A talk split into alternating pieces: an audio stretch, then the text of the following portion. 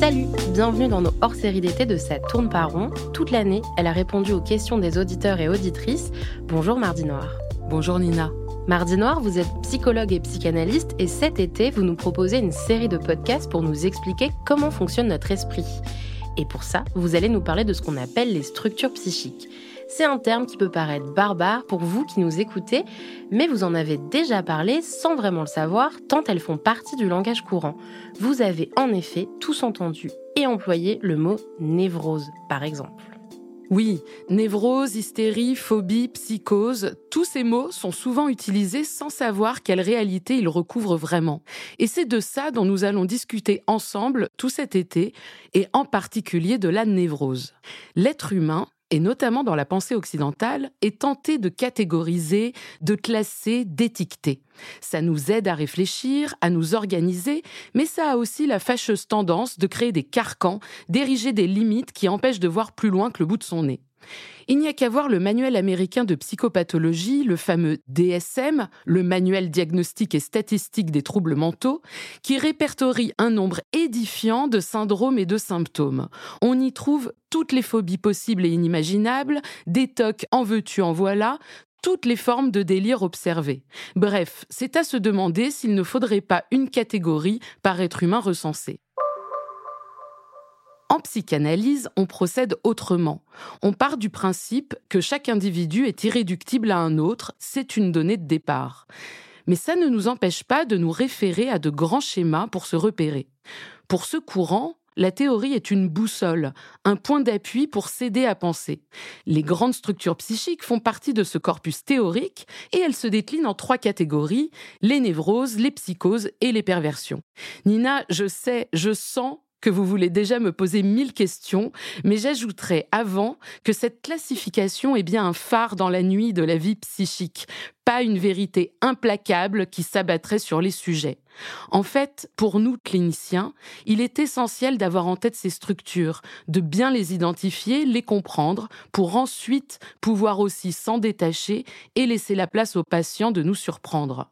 Alors vous venez nous énumérer trois catégories, névrose, psychose et perversion. Est-ce que vous pouvez les définir qu'on y voit un peu plus clair? Alors, je ne vais pas rentrer dans le détail, on en aurait pour quelques années, et je vais laisser de côté la perversion qui est sujette à débat et qui est rare comme structure pure. Parce qu'en fait, les traits pervers sont présents chez tout le monde à divers degrés et qualités, et ont des fonctions différentes suivant les sujets. D'accord, on va rester sur les deux autres, donc psychose et névrose.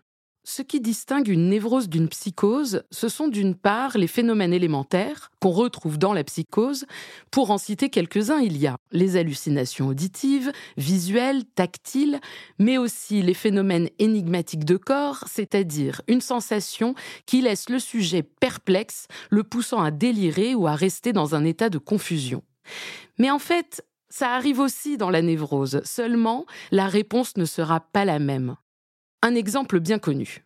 Tu passes ton été avec un gamin qui a des poux et hop, ça gratte, c'est quasi immédiat. Pourtant, t'as pas de poux.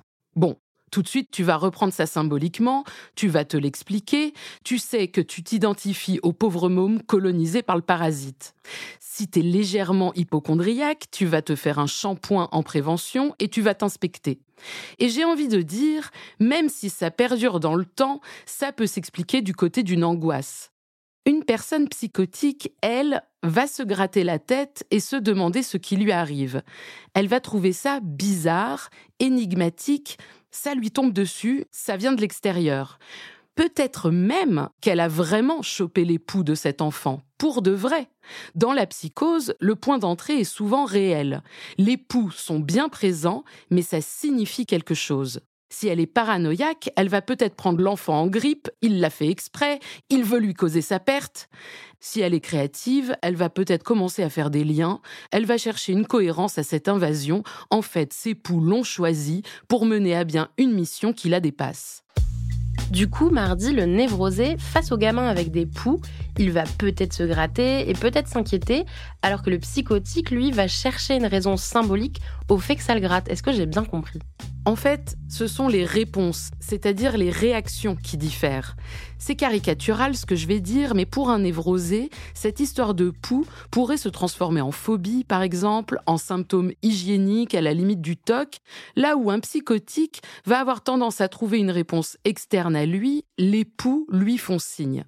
Bon, tous les psychotiques ne vont pas démarrer un délire parce qu'ils ont des poux, c'était juste un exemple pour illustrer mon propos. Mais ce qu'on peut dire, c'est que la fonction symbolique, au sens du langage, de la métaphore, n'est pas advenue pour la personne psychotique. Pour autant, cette fonction n'a pas disparu. Elle fait retour dans le réel. Elle s'incarne et le sujet se retrouve parfois dans un monde où tout fait signe, où le sens délire, où les mots deviennent les choses.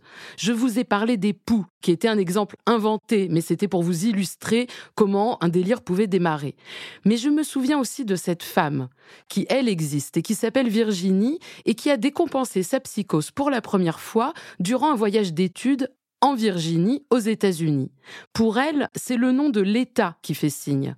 J'ai un autre exemple d'un vieux monsieur en institution très stabilisé qui avait sans doute eu un passé très mouvementé en termes de pathologie.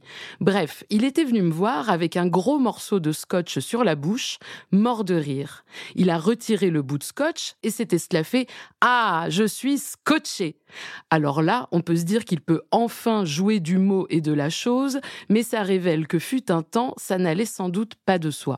Et chez le névrosé, par contre, mardi, du coup, il n'y a pas de sens? Le névrosé, lui, est encombré du symbolique. Ça l'embrouille. Il cherche le sens. Il mène son enquête. Ses symptômes peuvent être rapportés à des maux d'esprit. Il tente de se démerder des malentendus et ça le fait souffrir. Il va tourner autour de la transmission paternelle, par exemple, parler de son père pendant des heures, de ce que ça représente et signifie pour lui, chercher comment s'en dépatouiller, là où le psychotique va résoudre cette transmission en étant persuadé que son père l'a possédé et qu'il vit en lui. Dit comme ça, c'est encore assez lisse et presque poétique, mais je ne peux pas donner trop de détails de ce que j'entends pour des raisons évidentes de secret professionnel. Mais disons qu'il y a une certitude du côté du patient qu'un bout du père vit dans ses entrailles. Un névrosé, lui, va peut-être remarquer que son mal de ventre récurrent prend sa source dans le fait que le père voulait toujours l'emmener courir le dimanche entre hommes, et plutôt que de le décevoir et lui dire que ça ne l'intéresse pas, des maux de ventre sont apparus à cette même période. Je caricature, bien sûr, encore une fois, car ce n'est jamais aussi simple que ça. Si je vous comprends bien, Mardi, si je suis bien, la névrose est plus banale que la psychose, non? Mais pas du tout Un psychotique peut être extrêmement normal, au contraire, surnormal même ce qui n'est pas banal, je vous l'accorde. Mais ce ne sera pas notre sujet pour cet été. On va s'intéresser aux trois grandes névroses répertoriées par la psychanalyse, l'hystérie, la névrose obsessionnelle et la phobie, même si cette dernière a, on le verra, des accointances avec la psychose. Et ce qui me tient à cœur de transmettre dans ce hors-série d'été, c'est de dédramatiser ces structures de sortir un peu de la jouissance diagnostique, de montrer qu'elles sont des repères mais qu'elles ne répondent pas à des protocoles de soins prêts à l'usage. Ce qui nous intéresse ici, c'est comment un sujet s'organise avec son environnement, son désir, ses frustrations, ses privations, ses traumatismes, que ces sujets n'aient plus à répondre de leur souffrance comme une dette permanente, une justification sans fin, une répétition encombrante, mais qu'ils répondent à leur souffrance par une trouvaille singulière qui vient décaler ce qu'ils pensaient être jusqu'ici une fatalité. Merci Mardi Noir pour cette introduction. Grâce à vous, j'espère découvrir ou pas à quelle catégorie j'appartiens. On se retrouve dans 15 jours pour un épisode sur l'hystérie.